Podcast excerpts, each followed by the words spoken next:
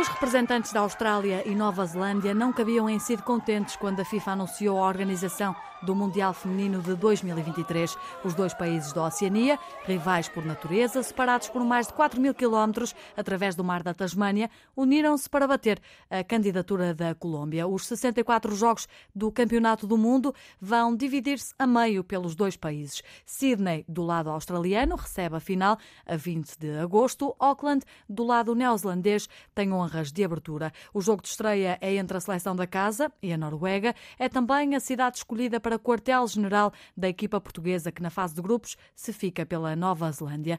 Dundee é o nome da cidade a memorizar. É lá que Portugal joga pela primeira vez no Campeonato do Mundo, dia 23, frente aos Países Baixos.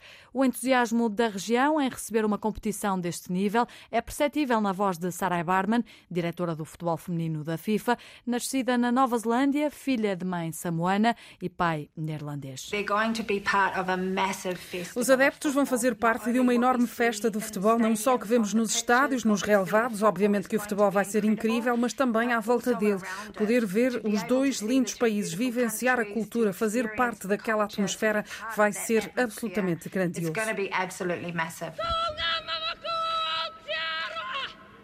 Este som será ouvido muitas vezes pelas seleções que vão jogar na Nova Zelândia. É o Waka, um ritual do povo maori, uma dança de paixão, força, unidade e orgulho pela cultura local que se tornou mundialmente famoso graças às seleções de rugby do país.